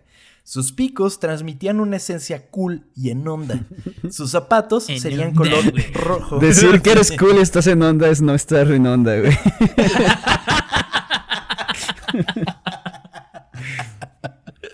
Pues es que, a ver, también quienes lo diseñaron, pues eran. No estaban en onda. Sí, sí. es verdad. Tuvieron que hacer un chingo de focus groups para, para, para, entender por dónde tenían que ir. Pues. Sí, pues sí. ¿Te, los imaginas definiéndoles a la gente del focus group de que queremos que esté en onda. en onda. Y llegan, llegan los vatos de 13 años ahí de que estos viejos, qué pedo. Ya sé, Totalmente. Mamá, ¿por qué este señor quiere, quiere venderme algo? Pues sus zapatos serían color rojo y tendrían un doble propósito. Representar velocidad, porque se supone que el rojo es un color veloz. y emular la diferencia de. Soy velocidad. y emular la diferencia de colores que Michael Jackson tenía en la portada de ah. su álbum Bad. Ah, ok. Entonces. Uy, ese es otro tema, ¿eh? O sea, cuando metes Michael Jackson con Sonic, es un temazo. Sí. Platícanos un poco más, Champ, porque me habría encantado llegar a todo eso, porque sé que tiene una historia Michael Jackson con Sonic, pero platícanos rápidamente. Por si, no ubicas esta, esta parte de la historia, que es una de las partes más perronas de la historia de los videojuegos, es Michael Jackson era hiper fan de Sonic. Ok. Pero, pero macizo, así de... Se desvivía por el personaje, tanto así de que... De que de, cómo, cómo, era tan fan en Sonic 2, sobre todo cuando salió el 2, este, que Dicen las, o sea, sí está como medio comprobado, pero no está acreditado. Este, que Michael Jackson hizo el soundtrack de Sonic 3. Ok. Este, él, él, él junto con su productor, que es como, eh, bueno, ya ves que Michael Jackson no componía y no escribía ni nada, nomás era como... igualito, igualito. la mejor imitación de Michael Jackson que he escuchado en mi vida. y ese tipo de cosas, ¿no? Pues así fue como el vato pudo como... Perdón, perdón. Como, como, como ayudar a hacer el soundtrack. Y el vato, de hecho, este... tenía muy buena relación con Sega desde antes porque Sega había hecho un juego de, Michael Jackson. Ah, sí, cierto. Moonwalker. Ajá, de, su película, pues. Y a partir de ahí fue como de que, ¿sabes qué? O sea, yo te voy a componer esta cosa. Y por eso, por eso Sonic se nutre muchísimo de la cultura que dejó Michael Jackson. O sea, de todo lo que es su música se basa muchísimo en, la música de Michael Jackson. O sea, eso es, eso es un hecho. O sea, toda la música de, él siempre va a estar como influenciada por Michael Jackson. Y es como parte de la tradición que tiene Sonic. Totalmente. Y, se, y nada más para agregar un poco a la historia, se supone que él eh, que no se le acredita porque es justo en ese momento que comienzan las, acusación, las acusaciones de acoso sexual infantil hacia Michael Jackson. Entonces se supone ah. que por esa misma razón no es algo completamente oficial, pero que las malas lenguas dicen que así fue. Es un secreto a voces. Ok. Es correcto. Eh, y que sí, totalmente tiene toda la esencia de Michael Jackson. Esta referencia y toda la estética hacia Michael Jackson, como lo mencionas, era uno de los reflejos más evidentes de lo que Sega intentaba con su nueva mascota. Emular lo que a principios de los 90 era cool e irreverente. Inclusive por cómo lo vestían de que... Porque los zapatos tenían como unas... Como, o sea, como que estaban... O sea, los puedes imaginar como una chamarra de cuero porque tenían como una cosa que se le pasaba por arriba, terminaba como en una argolla y todo eso. Entonces todo eso era como el elemento noventero que quería, eh, que quería Sega. Porque tú ves a Mario Bros y es como de, güey, no sé, es, Ajá, sí, no puedes, o sea, no es algo cool, no es algo sexy, no es algo nada. bueno. O sea, ¿Quién sabe? Es que, es que, es que, o sea. Depende de quién le Sí, sí, pregunten de DeviantArt, seguramente me voy a arrepentir, ¿verdad? Pero. Sí. Con su nuevo protagonista, Sega recurrió al. Con su nuevo protagonista, Sega recurrió al programador Yuji Naka, quien era fanático de Super Mario Bros., pero deseaba algo más rápido, por lo que el juego se hizo para jugar rápidamente, que era donde enfocó la mayor parte de su esfuerzo, que es lo que tú mencionaste básicamente. Así es, o sea, tal cual, o sea, con eso hasta se hizo el diseño de niveles, o sea, que por eso se hizo como, eh, se enfocó mucho en la inercia el juego, o sea, el core de, del game design de, su, de los juegos de Sonic es la inercia que tiene el personaje. Y mediante eso es que, pues tenía como estas curvitas, ¿no? Y como los, después las, las ruedas que tenías que pasar y todo eso. Todo era porque el personaje en sí tiene la inercia que tiene Mario, pero muchísimo más exagerada. Ok. Ya.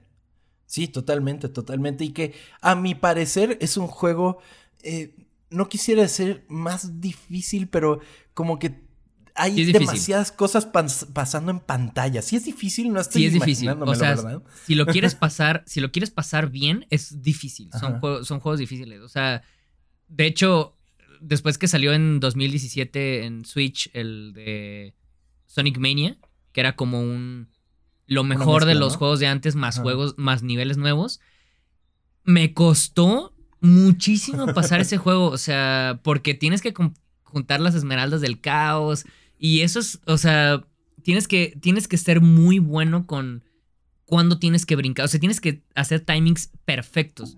O sea. Oye, ¿y eso a la hora de vender afecta mucho? Cuando un juego es muy difícil o muy fácil. No, pues amigo, estamos en un momento en el que un juego es famoso por lo difícil que es, güey. ¿Ubicas Elden Ring?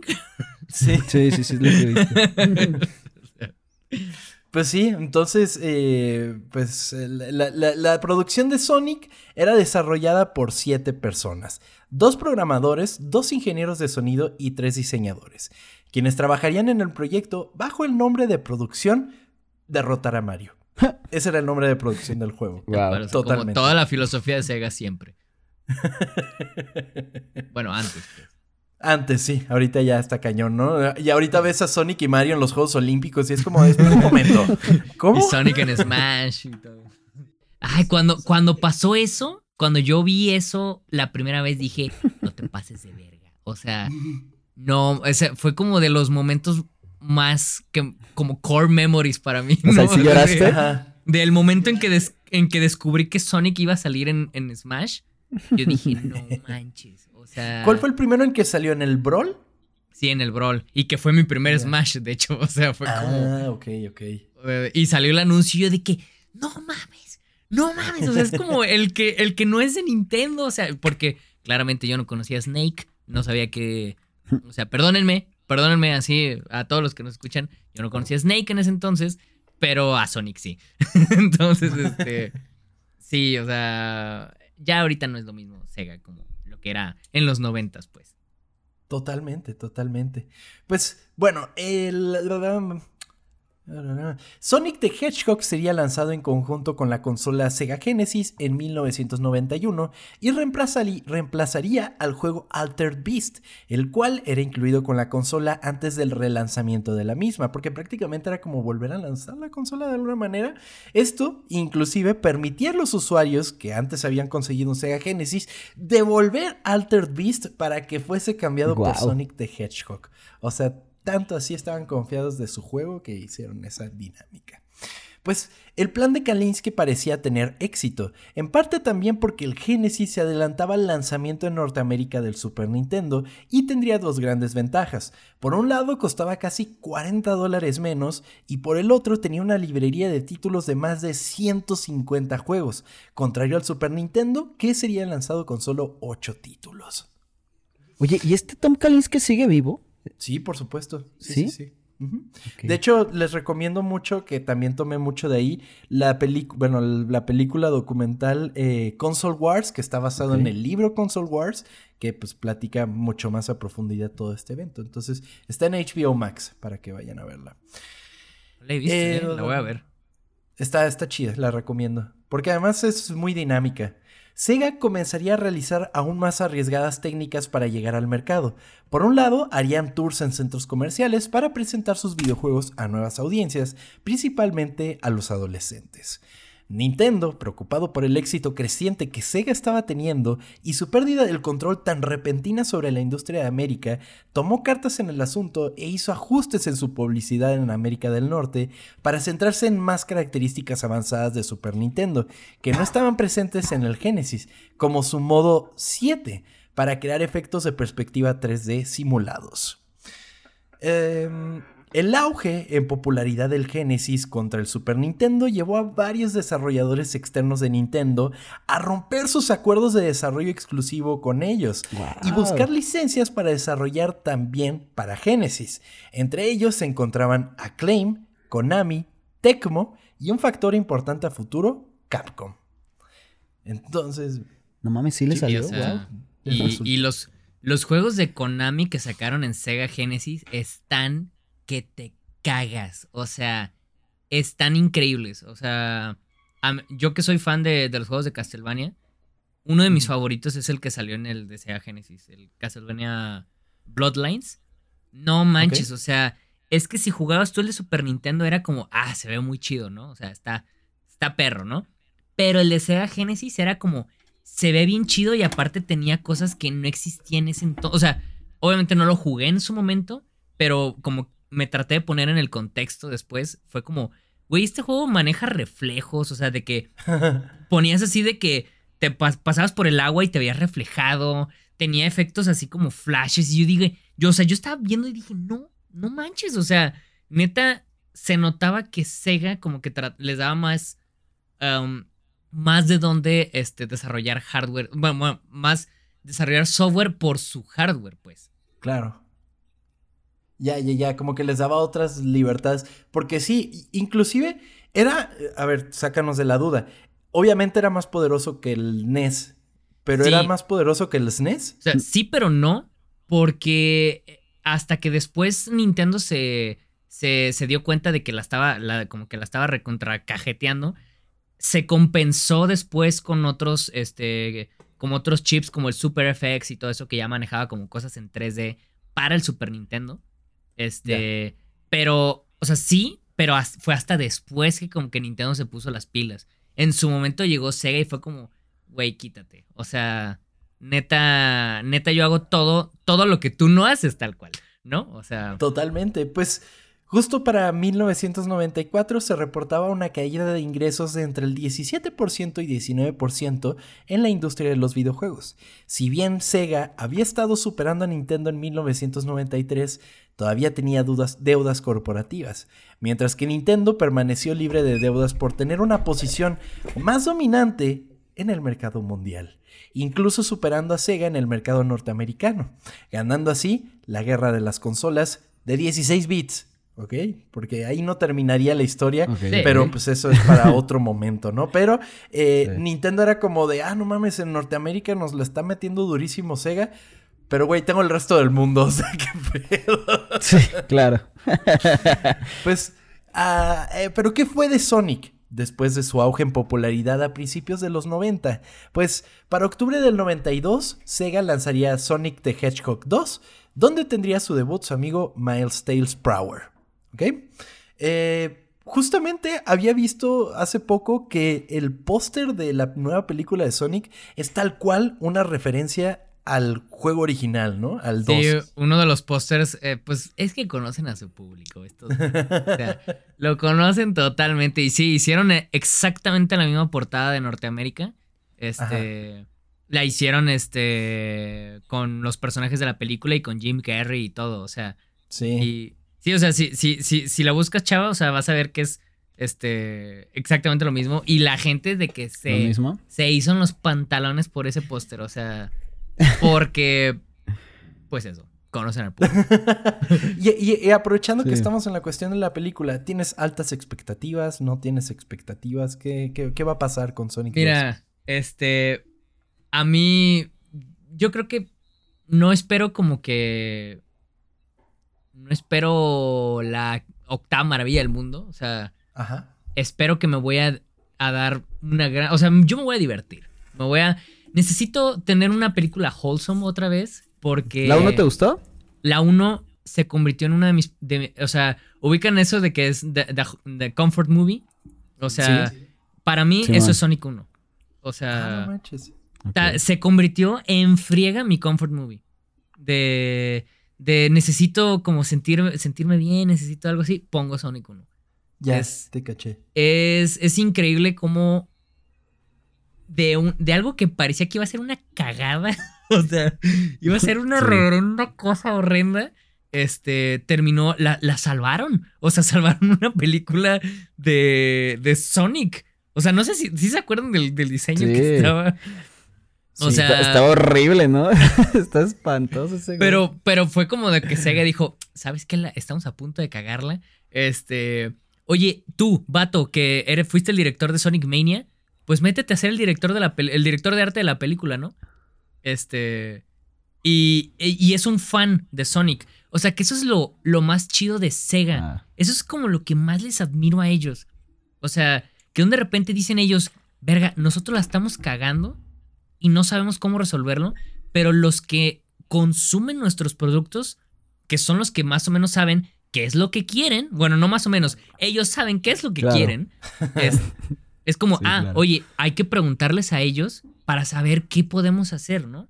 O sea... Y así fue como. Estuvo muy bien que, que escucharon. Ajá, y así fue como así fue como nació Sonic Mania y así fue como arreglaron la película. O sea, porque, porque si ellos se hubieran puesto en sus moños como muchísimas productoras de películas siempre, o sea, dígase Warner, que ya, ya, ya, he escuchado a ustedes hablando de ellos, este, es, se van a dar cuenta de que muchos les vale madre. O sea, pero a Sega sí fue como, no manches, o sea, no podemos hacerle esto a una propiedad intelectual nuestra. Claro. Y, que, y que de cierta manera, o sea, no sé qué opines, pero yo siento que es una, si no es que la mejor película de videojuegos que hay. Yo creo que sí. O sea, no es, no, o sea, y sin exagerar, o sea, pues el hecho de que sea mi comfort movie ya para mí ya es como la hace muy buena. o sea, y yo espero eso de la 2. La 2 solamente espero que sea como una película wholesome, que me haga sentir bien. No estoy esperando de que nada manches va a ser mejor que este, el padrino, no, obviamente no, pues, obviamente no, o sea, yo sé que ya sea lo que voy, pues, o sea, y yo solo espero que sí vaya a haber tres porque vayan a sacar más, supuestamente quieren sacar más personajes, este, y de hecho, de hecho, Ingrid, este, mi novia y yo ya hemos, este, teorizado, este, de que puede salir, ¿no? Entonces como que se vuelve muy chido, pues, de que son personajes de videojuegos y ahí estamos como mensos viendo las películas. Es como. Es, Pero está bien, es, bonito, está bien. Pues en 1993, Sonic tendría su propia serie animada transmitida por ABC, que era la que les estaba platicando, y además se lanzaría Sonic the Hedgehog CD, donde debutarían Metal Sonic y Amy Rose. Entonces, eh, pues eso es para 1993. Un año después, el 12 de febrero del 94, sería lanzado perdón, Sonic the Hedgehog 3, que presentaría a Knuckles de Kinda, que para el mismo año sería lanzado Sonic and Knuckles, el cual explotaba la nueva tecnología, entre comillas, Lock-On para cartuchos de Genesis. Eh, Era como un DLC. Exactamente. sí, sí, sí, cuando no era había. un DLC. O sea, Sonic and, Sonic Knuckles era el DLC del Sonic 3. Y porque no. El juego estaba tan grande que no, no iba a caber. Y también el juego. No, nada. Perdón. y, de hecho, si buscan, si buscan imágenes de cómo, cómo se veía el Sega Genesis cuando tú ponías el cassette de Sonic 3 y arriba le ponías como un otro. O sea, Tienes que, tienes que poner el Sega Genesis más un como como es como un holder de cassettes encima del donde ponías el cassette. Y encima de ah, esa cosa ponías el cassette de Sonic 3 para que pueda reproducirse la parte de Sonic y Knuckles. O sea, parecía un chorizote. O sea, de veras, busquen imágenes y dices, ¿qué chingazo es esto? ¿No? O sea, y, y era parte de que estaba padre, pero también empezaba a ser muy confuso de, de, los consumidores. O sea, porque era como de que, ah, ¿quieres jugar Sonic y Knuckles? O sea, necesitas haber comprado el 3 y necesitas haber comprado esta cosa para poder ponerle Sonic y Knuckles. Y tú así como, claro. ¿qué pedo, no? O sea, que... Claro, claro. Oye, sí, es como un precedente al DLC, totalmente. Pero, además, esta, bueno, esta madrecita que te venía en el Sonic and Knuckles, se supone que si le ponías el 2, por ejemplo, el Sonic 2, podías jugar con Knuckles en Sonic 2. Así es. O sea, le ponían un skin de Knuckles a Sonic, pero podías O sea, pero si te pones a pensarlo, eso está bien cabrón. O sea, sí. era como, vamos a agarrar código, código viejo y ni siquiera tenemos que hacer un parche, no tenemos que hacer nada. O sea, sabemos que mediante la tecnología que nosotros estamos controlando, vamos a poder meter un sprite nuevo de un personaje para poder jugarlo en un juego que salió, salió hace años.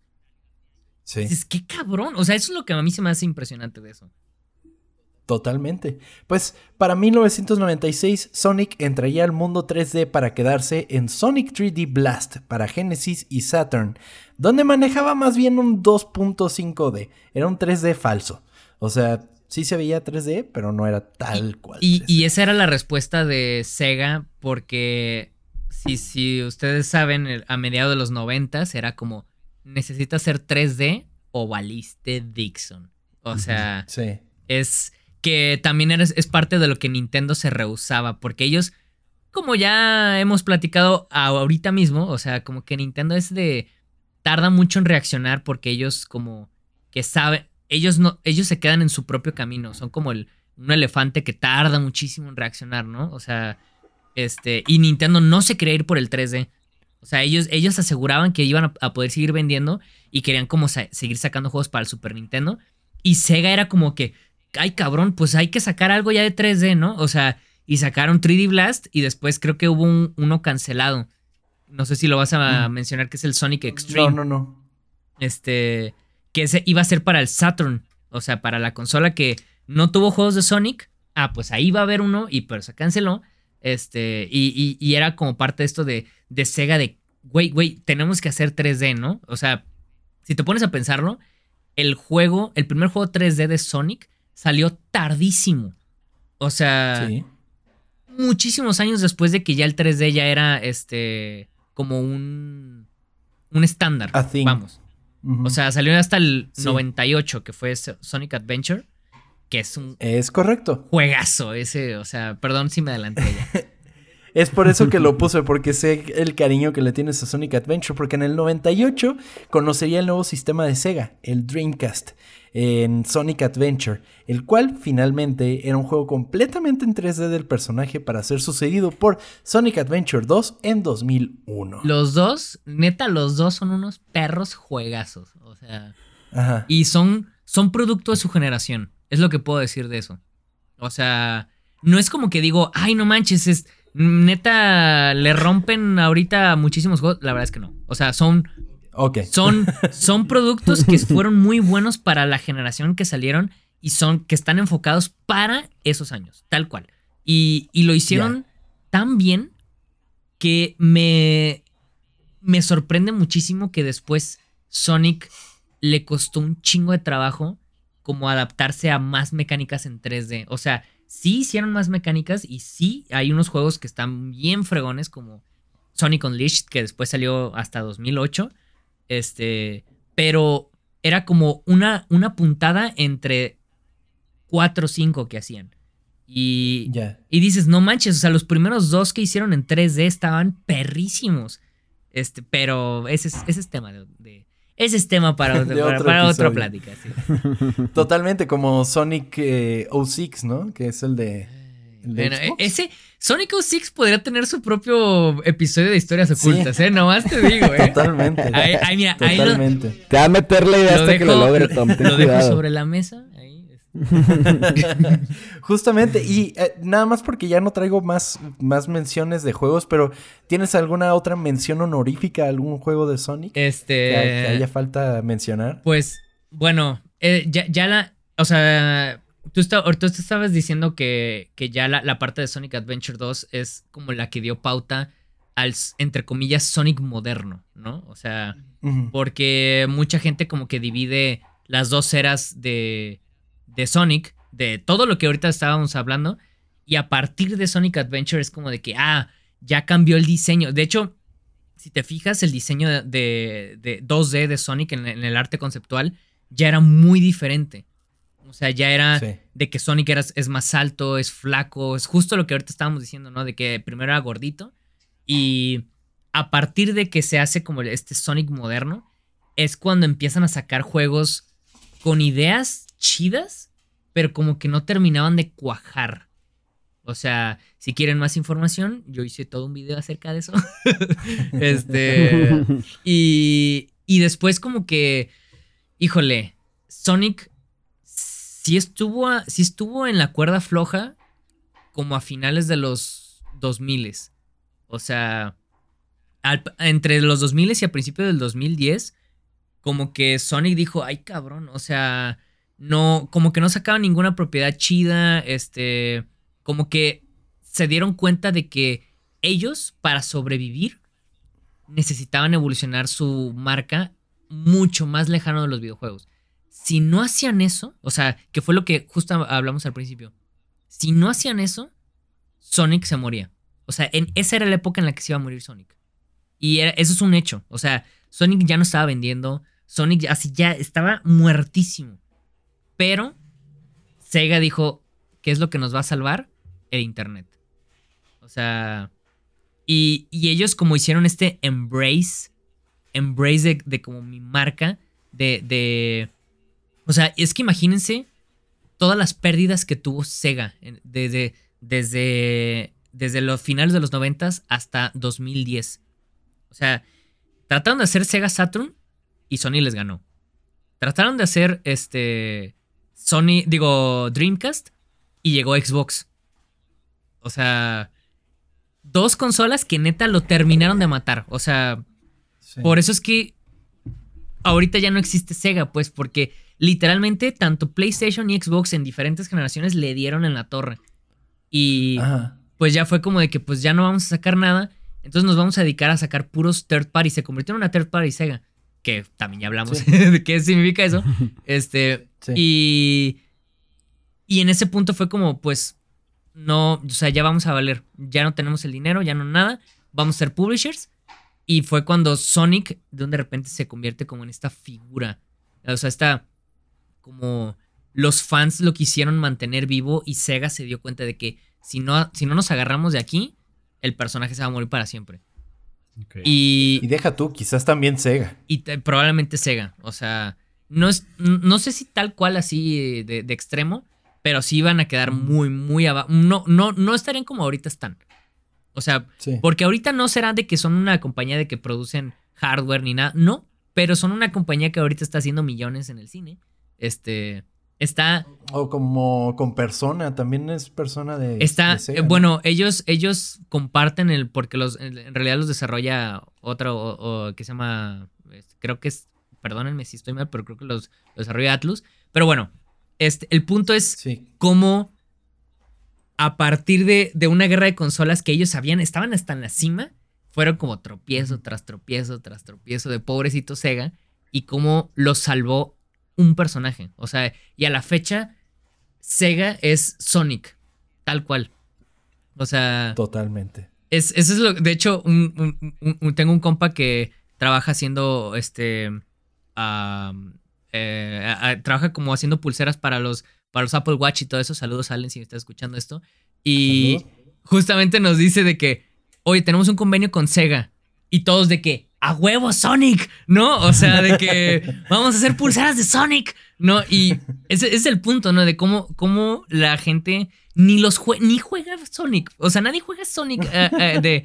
Bueno, sí juegan, obviamente muchísimos, pues, pero la gran mayoría no pero conocen a Sonic y les y aman a Sonic porque han sabido adaptarse. Y por ejemplo, y, ahorita viene un juego cabrón de Sonic, ¿no? El Sonic Frontiers.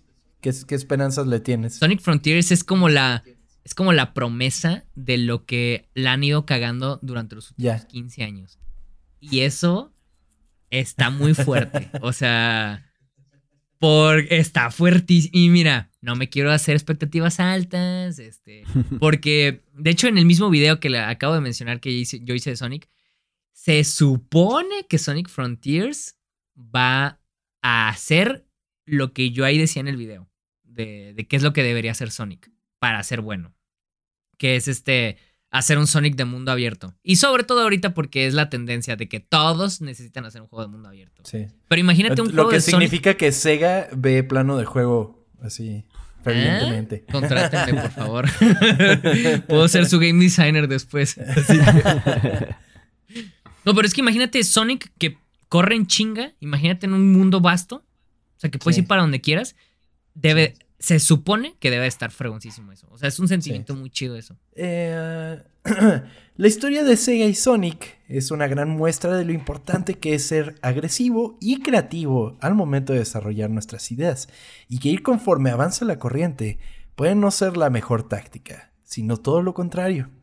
Busquemos romper con el molde, así como Sega lo hizo en los 90, y quizás así creamos algo que trascienda por años, así como Sonic lo hizo en el corazón de miles. Esta fue la historia oculta de Sonic el Erizo.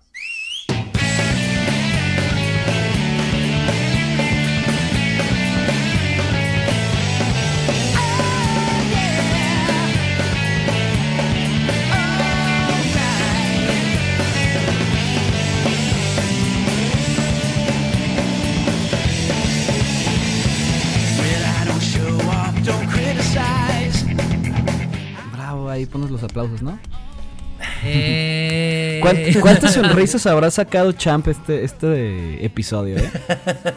No, de hecho, o Hay sea, que calcularlas. creo, que, creo que la última vez este, que acabamos un episodio les dije que todo el tiempo estaba sonriendo. La vez está pasando Totalmente, totalmente. aquel todos los episodios en los que has estado han sido hitazos y estoy seguro que este también lo fue. Pues muchísimas gracias, Champ, por acompañarnos. Sabes que eres bienvenido en este podcast cuando quieras regresar. Lo que quieras platicar, tú dime y ahí lo acomodamos a ver de cómo, de, qué temas podemos tocar por ahí. Y pues nada, eh, nada que nos haya dicho antes. Muchísimas gracias, Champ. Muchísimas gracias por la invitación y me hace muy feliz hablar con ustedes, la verdad. Es, es como de... E, en el podcast o fuera del podcast, a mí ya, o sea, en serio, a mí me hace muy feliz hablar con ustedes porque es como, me puedo expresar muy bien con ustedes. Siento que, o sea, como que, como que no tengo restricciones, vamos, aunque en este caso sí, porque por los tiempos, pero si no estuviéramos, para los que están escuchando es, si no tienen, si, si no fuera porque estamos aquí en el podcast, nos hemos visto y yo puedo estar hablando como de un personaje, como por dos horas. Este. Apasionadamente. es verdad, es verdad.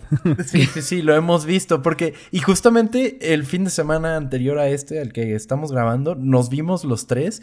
Y de repente salió el tema de Sonic. Y ya sabía Champ que iba a ser el tema de Sonic ah, y que iba a estar.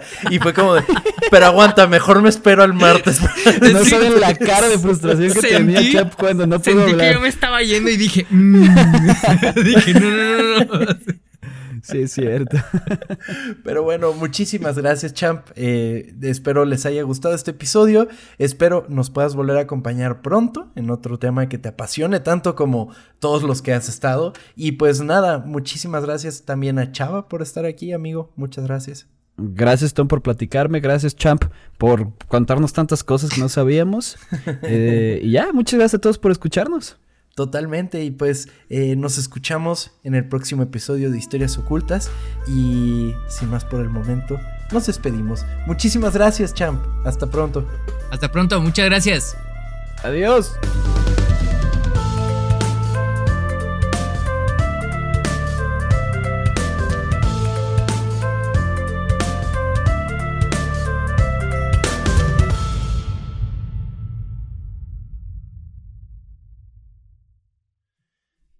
¿Te puedes, te, puedes hacernos una capela rápidamente de una de esas canciones fantásticas de Sonic de, que, salían cuando estabas a toda velocidad? Gotta go fast. Gotta go fast. Gotta go fast, fast, fast. ¿Nunca vieron, ¿Nunca vieron Sonic X? Maravilloso. Maravilloso. ya me voy.